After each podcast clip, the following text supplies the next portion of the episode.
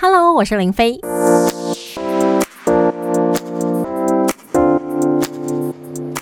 继续回到生活啊，Go Go，我是林飞。我们今天特别为您邀请到美食部落客良人十号来到我们节目当中。Hello，欢迎十号。各位听众，大家好，我是十号。如果你想要了解很多跟美食相关的资讯的话，都可以在网络上面搜寻良人十号，上面有很多精彩的内容。那今天十号要来跟我们分享一个，我觉得。很多人在不管说我们要出去玩去找饭店呐，或者找景点呐，或是当然找餐厅的时候，我们都一定会看一下评鉴。尤其没有朋友介绍，然后自己也没吃过，你总是会想说，不然我看一下。如果这个评鉴，哎，评鉴才三呢，啊，算了算了，算了不要。他如果评鉴，哇，几乎等于满分五分，就觉得哎，应该很不错吧？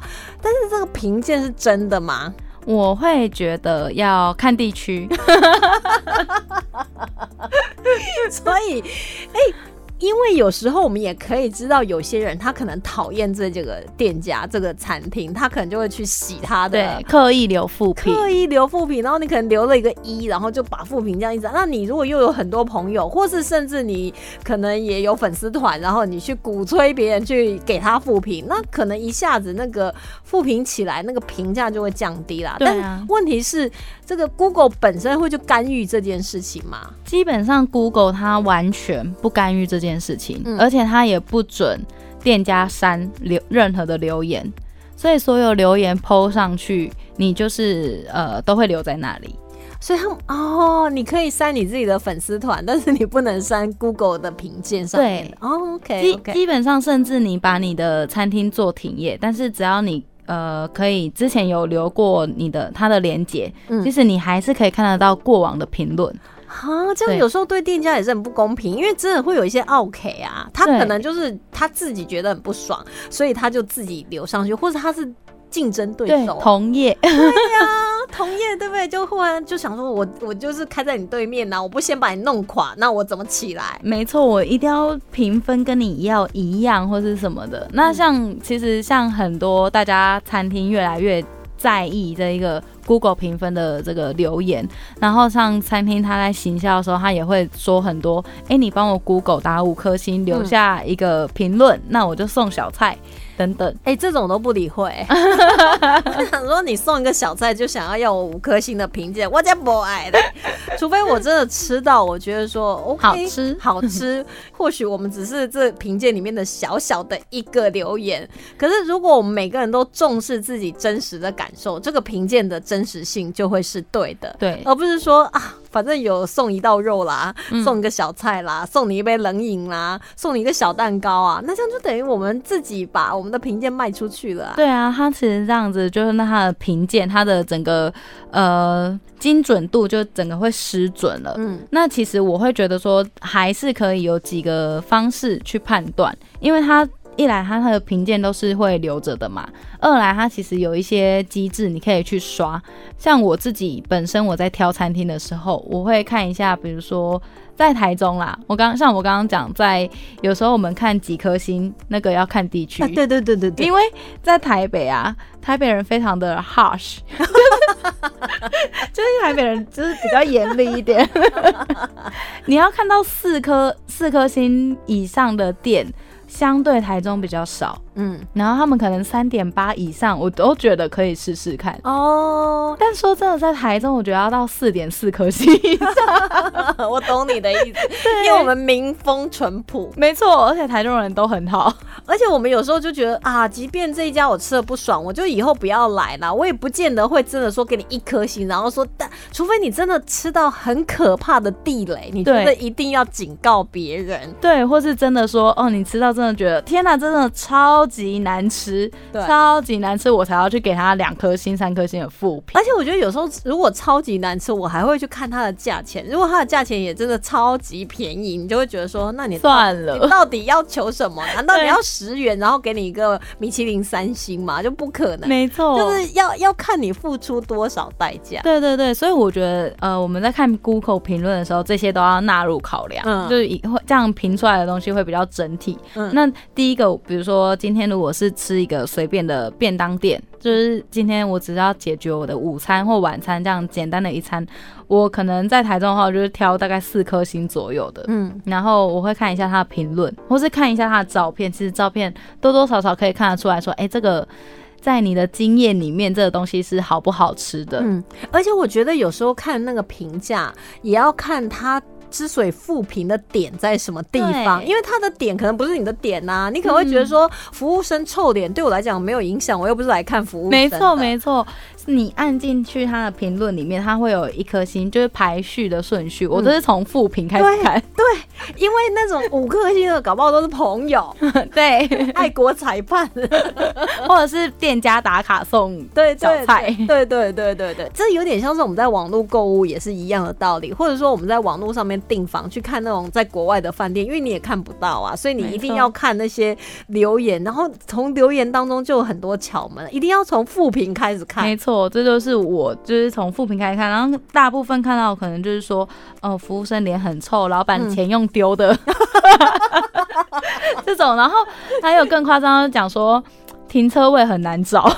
哎，停车位我觉得有时候对于开车的人来讲会是一个就是考虑的重点，因为我我可不想说我已经很饿了，我还在附近绕啊绕啊绕啊绕，或者是说我真的就要停很远然后再走过来。我觉得有时候我会看呢，对对对对对。不过我会觉得说，呃，停车位很难找这个东西，应该这不是老板的问题，对，这不是老板问题，我会。备注说停车位很难找，但是我不会因为他停车位很难找就给他复评。对，因为这又不是他能决定的。对啊，就没地啊。对，但万一说哦，这个地方停车很好停，但是真的很难吃，你也要去吃吗？我也不愿意啊。而且停车位好找，通常在很远的地方啦。不过现在可能很多那种餐厅，他都有意识到这样的一个问题，他可能就会有那种特约的停车场。对，这个我觉得倒是还不错，因为对于停车来讲，真的会是一个。一个很大的考量，尤其是在海中，对对对对，大家都习惯开车出门。可是我觉得，像我们台中有些餐厅就是非常大间，然后那种大到像我有时候我一些台北朋友来，我跟你讲，你也不用去说啊，你一定要精挑细选哪家最好吃，什么老店，你带他去那种非常大间的，他们一进去哇，那么大间还可以有个池塘，还可以对，还有那个水啊，对水帘，然后他们就觉得哇。台中的餐厅也太大气了吧！我就想说啊，反正你们只要大间就好。哎，好不好吃有时候都不重要。真的，真的，真的，有时候我们就说啊，台中就是走一个 嘻花的路线。你知道有一次我带我一个台北的朋友，然后就到那个七喜内的有一家烧肉店去吃，它前面就是一个很大的那个，算是那种水池，还是有点像池塘。嗯，然后会有水在流动。对，然后搞不好晚上还有那种类似干冰的感觉。然后前它就是非常多的留白，你知道吗？我朋友一进去说：“哦，这一定要给五颗星的。”我说：“你还没开始吃哎。”他说：“哦，看光看这个装潢就值得了。”我觉得很好。吃的，所以我就真的觉得有时候他们也真的很可爱。对啊，所以有时候就是觉得，哎，我就会开始看说，哎，到底有有哪几个评论是他是真实的在讲食物的，嗯，品味。对对对，这一块，我觉得是，就因为你餐厅，当可是卫生也会很重要。对，如果说出现一些卫生上面的抱怨，然后。重复的抱怨又重复出现，没错，而且要分哦，可能就是不是要同一个时间，同一个时间感觉是去洗留言的，对不对？就是比如说一月有类似这样的，然后去年八月也有，然后今年四月又有，那你觉得 他们应该就同样就有这样的问题都不改？对，那这个可能就是我会。想说，嗯，再考虑一下，再看别家。但是问题是，Google 他们会不会有？因为有时候像脸书也是这样，你也是可以买赞呐。对，就当你如果经营粉丝团到一个程度，也会有人跟你联络。他不见得是脸书的公司，不是脸书在经营，他当然是可以下预算，让你的那个粉丝团常常出现在别人的页面。这个脸书是可以做帮你做 promote，但是也会有那种，哎，我手下有一百，我手下有那个一万个账号，可以疯狂直直接加入你对，那所以会不会有人专门在经营？就是我手下有很多 Google 账号，然后呢，一定有，对不对？一定有。其实这它这个就不算是 Google 这边的业务。嗯，Google 的话，它你可以直接跟 Google 下广告。对，比如说我是商家，对我可以下关关键字，你打肉燥饭，我这一家我就会直接跳出来。对对对 对。那刚刚讲的那个买赞或是买评论、买星星，这个就是会有额外，比如说台湾当地的行销公司、公关公司去负责去帮你带风向。所以我通常有时候也会点进去看这个人他到底留了哪些言，他是不是真实的人？对对，这也很重要。然后有些人其实我觉得有些人他可以特别去追踪，嗯，比如说他在留这一家店家的时候，他评论的就是条条有呃井井有序，然后都很有道理，嗯，然后你去吃了之后发现哦，这个人讲的跟你心目中的呃对这家店的想法都差不多，对，那你就可以追踪这个人，然后看他在哪里留言，对对对，你就会点进去，然后看他评论过哪几家，你可以跟着他的脚步走。哎，你知道讲到这个，我有一个朋友，他就是因为我们如果出去玩都会透过那种线上订房网站，然后你你这个 check out 之后，他不是会请你评价嘛？对，那我们通常有时候就是当然也是会评价这样。我那个朋友他就是评价会写的非常完整，然后我有一次问他，因为我刚好有一次要去玩的时候，我挑的那个饭店他竟然有住过，我就看到他名字，我想说这应该是我朋友吧，然后我就打电话问他，然后我就贴给他看说这个是不是你的留言，他就说对，我说你怎么这么佛心，你怎么写这么多？他说因为他觉得他真的要提供给想要住这间饭店的最真实的感受，他简直跟在写论文一样，你知道吗？所以后来我就会看他住哪间饭店。对啊，你看就是他，因为他都会用一个比较呃客观的方式去评价，嗯，对。然后所以他住过的饭店，我都觉得说好，我就把它收到口袋名单。如果他觉得评价不错的，因为你已经相信他了，没错。所以我觉得追踪这一点，我倒是还没想到。对啊，因为我们自己在。评论店家的时候，我们也会希望说，呃，尽量以比较客观的方式，当然很很难啦，因为吃是很主观的，就是大家喜欢吃的味道不太一样。但我们会用比较呃客观的，比如说我们从价格，嗯，它的分量，然后描述它的汤头，或是我们觉得有一些比较可以用客观评论的方式去写，比如说如果我们吃面。面的软硬，嗯，粗细，对，这种可以形容的方式，对对对对对，就是比较是取中间值啦，没错。就因为就像你讲的，有时候吃的东西是这样，它就是会很有主观的概念在里面，你会觉得说啊，这个蛋炒饭就是要怎样才是好的啊？万一店家不符合你这个标准，你可能就觉得不好好吃。但如果是大部分都觉得好吃，那应该总的来讲，它还算是好吃。对对对对对，就是它还是会有一个呃平 均值，就是大。大众认为的好吃，嗯，它应该就是好吃的。所以如果说你在呃，除了你看一些美食部落客，他可能写的一些呃关于餐厅的介绍，那当然如果你去参考那个 Google 的评价的话，真的是要看它中间的重点。没错。但是我有个朋友跟我讲说啊，你就去吃嘛，你干嘛这么就是你找一间餐厅，然后搞得自己跟做研究一样，才说好。那我现在从这么多家挑选这一家去吃，我说没有啊，就有时候也是一种乐趣。对啊，有时候看评论也是一种乐趣，因为有些人之前在网络上还有流传各种就是 Google 评论闹的笑话。嗯，那有个女生，她可能跟她的前男友分手之后，她非常不开心，于是她就到了，她就把 Google 评论上面的店家，而且不只是店家，可能连。公共的场合，图书馆啊，什么海洋生生活馆啊什么的，她就去诅咒她的前男友。有有，我有看到那个一百种诅咒前男友的方法，比如说去海边去七星潭，他说我带我前男友来过。他怎么不去死一死 这类的？对，那那个在网络上还蛮有名的，我很有趣，有点像是他抒发心情那种诅咒前男友的那种步步骤，还有轨迹，你都可以跟着他说。哦，原来你们吃过这么多家店，然后你们去过这么多地方，然后你们看电影的地方，他也要去诅咒。对，重点是他骂前男友骂的很有创意。对，我现在这个当做是，我觉得他应该可以出一本书，把它集结起来，然后顺便跟店家。家，就是其实这完全是我跟我男友之间的问题，然后店家 无关，一起帮店家做个介绍好了。但是我还是还蛮就是相信 Google 推荐这件事情。对，其实我也觉我也觉得 Google 评论它的可信度比。甚至我觉得有时候会比布洛克嗯写的文章来对对可信度来个高，因为我们吃过一些布洛克，然后就想说。好像怎么他的店跟我的店不是同一家店那种，会生气耶。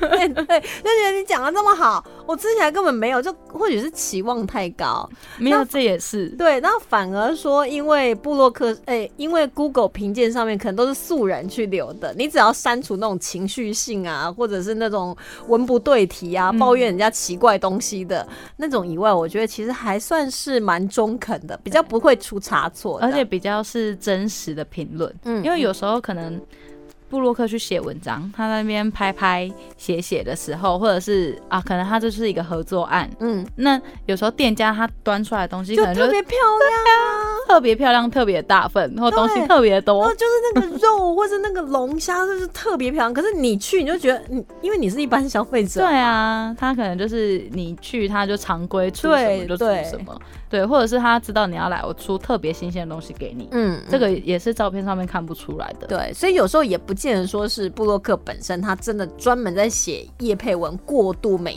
美化，他可能当天吃到就真的是品质这么高的东西，对，是你吃不到，因为你不是布洛克。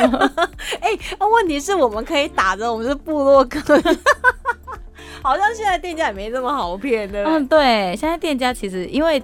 呃，好像太多人了，嗯嗯，所以店家也会觉得啊不堪其扰。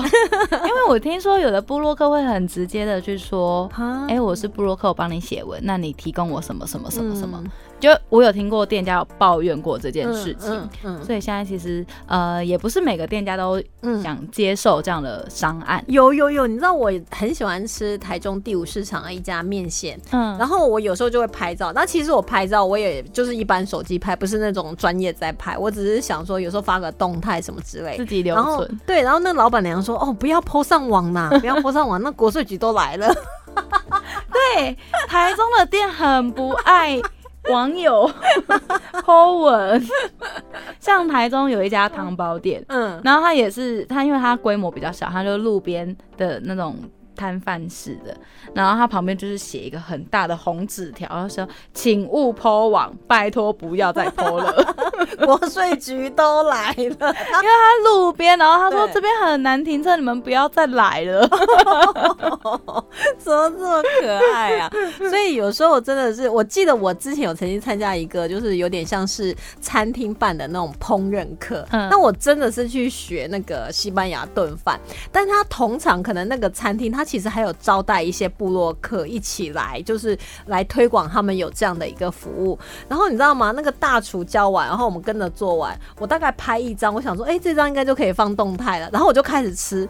我都吃完了，他们还在拍照，你知道吗？我就想说，啊，那这样都不好吃了。我都哎，对呀，你知道全场啊，真正去上课的，好像就我跟另外一个人，然后其他全部都是去拍照，然后我们又打灯，然后这样又，然后还有放装饰品，你知道？然后我们两个拍完那种手机拍完以后啊，然后我们两个就说，我拍照会那么丑的原因，就是因为吼，我觉得食物真的要趁热吃。真的，在国外不是有一些餐厅，就是如果你拍照的话，他是不允许的。他是希望你就是食物一来就要马上吃。对，因为他做他像国外的有些米其林等级的餐厅，他们是喜他们是把他们自己的食物当成艺术品在做。嗯，那每个食物每一道呃餐点出来的时候，它都有最佳的转位风风险的那个时间。嗯，就你比如说一出来，你就是要热热吃才好吃。